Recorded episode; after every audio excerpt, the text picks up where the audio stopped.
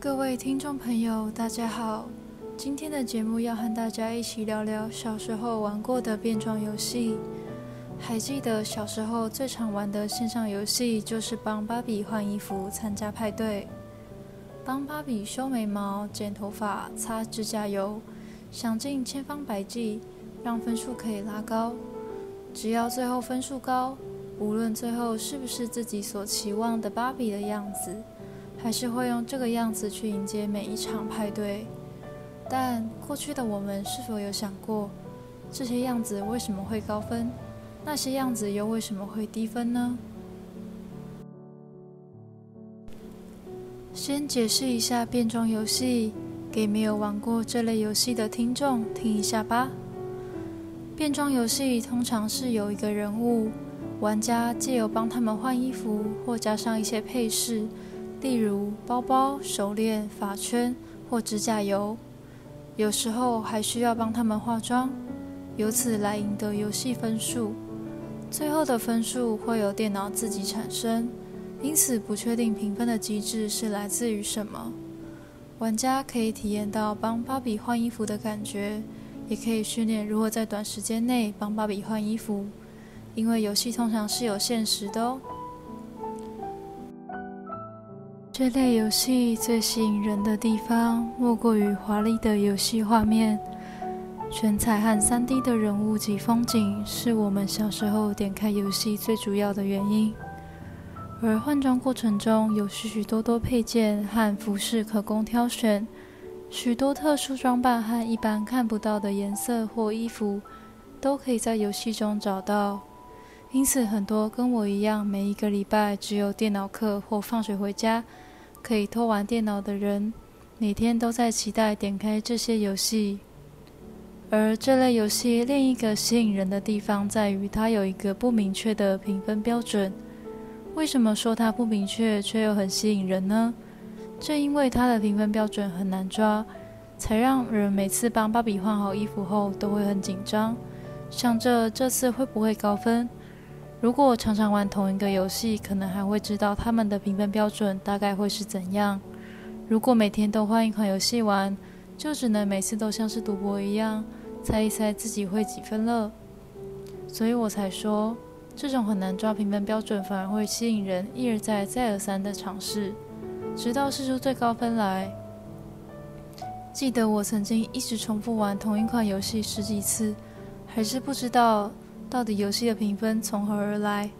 最后发现，只要跟游戏封面的人穿的一样，分数就会高了，真的是很烦呢。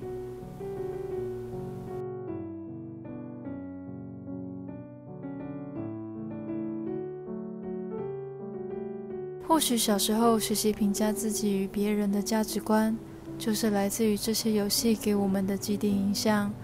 例如，皮肤白皙透亮的芭比，就比有黑色肌肤的芭比好看；又或者造成我们追寻一些新的价值观，例如怎么样的穿衣方式是怪的、糟糕的或丑的；怎么样的穿衣方式是好的、美的或值得模仿的。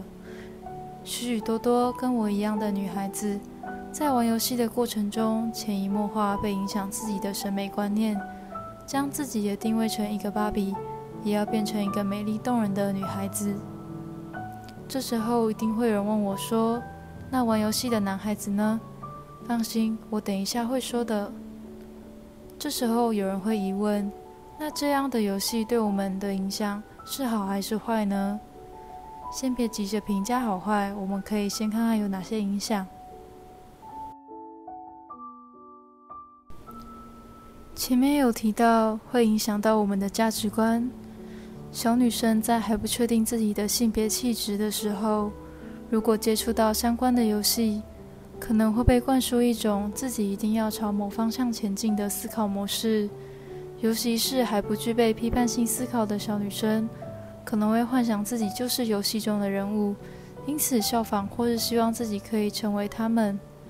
所以我们在玩游戏的同时，也应该要注意自己是否有受到游戏影响而做出什么选择，才能慢慢了解外界刺激对于自己的影响，而进而可以知道自己为什么受到影响。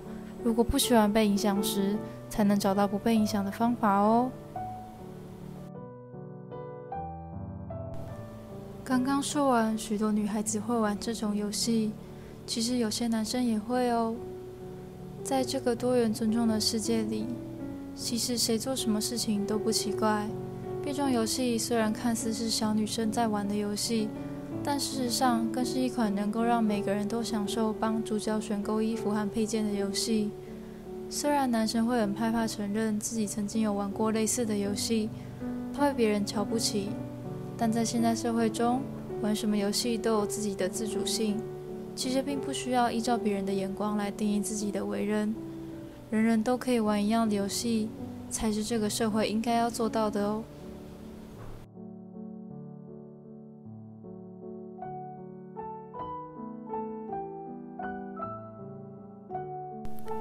接下来，让我们试着用建构论解析变装游戏吧。建构论强调，知识是可以被后天建构的。也就是说，当我们在玩这些游戏的同时，也就建构着我们对于世界的认知，并且进而对于自己和别人产生一种新的价值观。对于玩游戏的我们来说，建构论相当于告诉我们，女人应该要如何如何。应该要穿着怎样才算得体？但这样的自我建构是否可以真的反映出内心真正的样子？我们可以打上一个问号。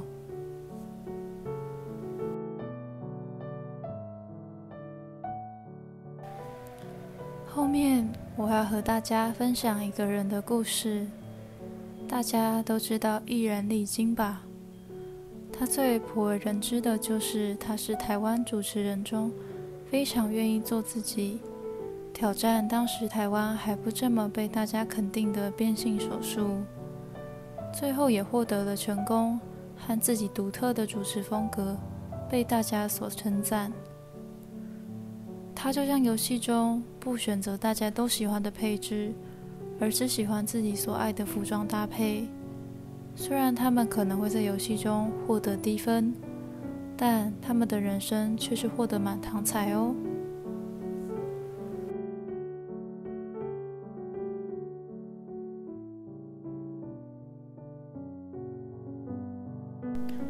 也许我们最爱的自己的样子是最完美的自己，但我们忘记了人都是不完美的。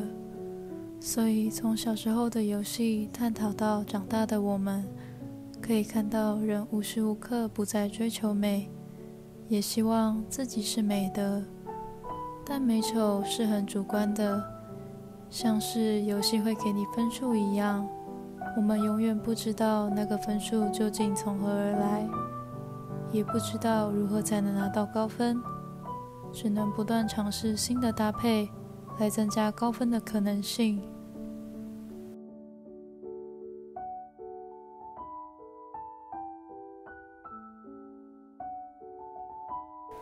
在玩游戏时，有一些人可以将美丑置之度外，有一些人则是过分计较自己的美丑。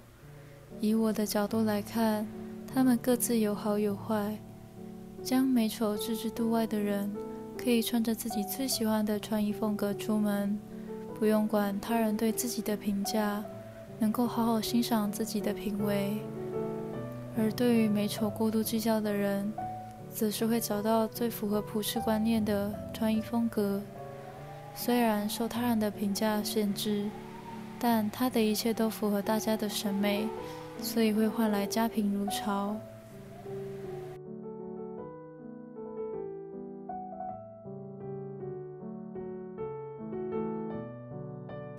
从一个游戏不同的操作方式，我们可以看到两种不同的选择。